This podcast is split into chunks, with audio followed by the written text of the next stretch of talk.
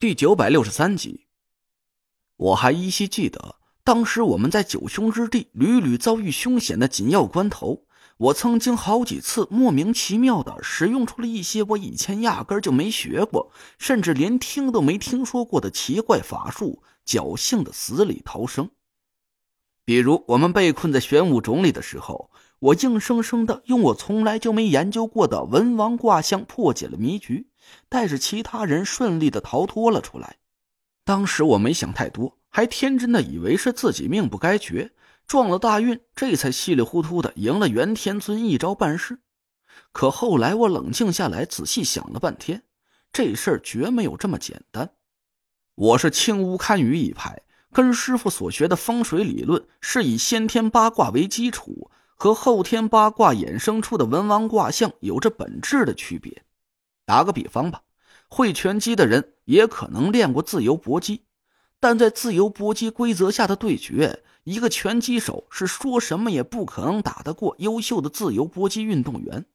原因很简单，拳手压根就不会腿法和地面技术啊，拳头再硬也顶不住一个十字固。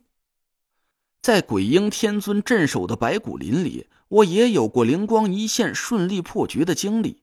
所用的也都是我以前从来没学过的新鲜技能，运气可以救我一次两次，可我竟然能连闯九关，不算上李金花、李银花姐妹俩的连环关卡和焦头山之战，我应该是活活打通了十一关的 BOSS。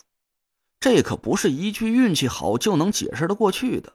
我心里隐隐有种感觉，我的脑子里应该还有一部分被封印着的记忆。而这一部分记忆，应该是很牛逼的，储存着一些逆天的技能，只是我暂时还没法随心所欲的运用而已。就比如我身体里的那道金光，还有丹田里那股纯黑色的法力，要是解锁了这些新技能，我估摸着九天尊捆到一块也不够我一拳收拾的。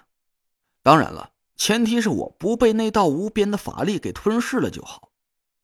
刚才我在无意之中突然念出了一句“鲁西南缺一门”的咒语口诀，我和王才呆呆的对看着，半天谁都没说话。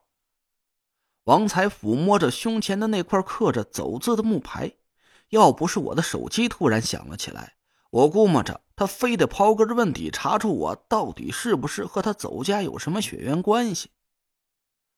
电话是胡雷打来的，他催问我什么时候能到他家。他已经让管子送了几个菜过去，就等着我去喝一盅了。啊，快了，这就到。我刚要挂断电话，突然耳机里传来一声古怪的响动，紧接着电话就挂断了。我愣了一下，赶紧又给胡雷打了过去，可他竟然半天都没接。坏了！我突然意识到一丝危险，猛踩了一脚油门，车子飞快的朝胡磊家疾驰而去。夜空中飘着点小雨，路面稍微有点打滑，还好张俊轩给我的这辆越野车性能不错，不到十分钟我就和王才一起冲上了楼。胡磊家的房门四敞大开，屋里香气扑鼻，几道色香俱全的菜品端端正正的摆在桌子上，一口也没动，还在冒着点热气。可我和王才把他家里的每一个屋子都看了一遍，却没发现胡磊的踪迹。屋子里挺乱的，但连我这个外行都看得出来，这只是胡磊不怎么收拾屋子罢了，一点打斗过的痕迹都没有。换句话说吧，胡磊应该是遭遇了某人的突然袭击，连还手或者挣扎都没来得及。糟了，可能是有人知道了他买太医令的消息，抢先下手了。我皱了皱眉头，王才低头在屋子里简单的搜寻了一下，对我招了招手，还没走远，应该能追上。我赶紧跟着王才跑下了楼。他蹲下身子观察了一下地面上的痕迹，指了指正南的方向：“那边开车追，见到一辆金杯面包车就给他拦下来。”我跳上车朝南一路疾驰。问题他是怎么知道是面包车的？王才得意的笑了笑，给我上了一课。楼前有一块地面，明显颜色稍浅，没被雨湿透，应该是刚才有辆车停在那儿，不到五分钟之前刚开走的。轮胎是幺九五七零 R 幺五的，这个尺寸不多见。再结合那块地面的大小判断，应该是辆金杯面包车。胡磊在毫无防备的情况下被人劫持，最大的可能性就是刚才来给他送餐的人干的。送多少菜用得着开这么大一辆车？十有七八是为了装人用的。我朝前努了努嘴，那你怎么知道他们往南边开去了？一是轮胎的印记北短南长，这二嘛，刚才你没注意到吧？地上有一个刚丢了不长时间的烟头，还没湿透，是扔在那辆车停放地点的东南角。我略一思索，佩服的点了点头。嗯，那应该是从驾驶室里丢出来的烟头。车子摆放的位置是车头朝南。得嘞，您坐稳了。我把油门轰的山响，一路开到了高架上，顺着大路追出去不到十公里。王才指了指前边不远处的一盏尾灯，应该就是那辆车了。我释放出一道神识，朝前边探查了过去，微微一愣。车上有三个人，其中一道气息微弱，应该是胡磊的，他晕过去了。还有两道气息，就是劫走胡磊的人吧？他俩一点法力都没有。嗯，王才也觉得有点意外，皱了皱眉头。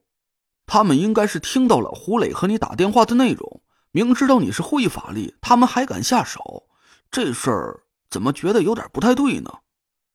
我点了点头，同意王才的判断。是啊，既然这两个人是冲着太医令来的，那他们肯定知道我的底细，不会法术就敢下手和我抢菜，怎么像是个圈套似的？王才沉吟了一下，掏出了手机。管他呢，他们就俩人，先劫下来再说。我让木木过来接应一下，以防万一。我无奈的摇头笑了笑，眼前的情况也不算复杂，对方只有两个人，我和王才一人收拾一个就算完事了。按照风水行里的规矩，要是对手不会风水术的话，我和王才也不能用任何法术去对付他。当然，我的拳脚功夫确实是差劲了些。叫个人过来压压阵是对的，只是王才喊来查价的人竟然是黎木木，我真不知道那个瘦干干的小眼镜来了能起什么作用。就算是趁机把胡磊救走，他都不一定有力气能把胡磊给拖到车上。我的车子慢慢逼近了前面的面包车，对方似乎是有所察觉，不停的变换着车道。几分钟之后，突然拐下了高架，我紧随其后。面包车一路又往南开了几分钟，冲进了一道黑黢黢的院墙大门里。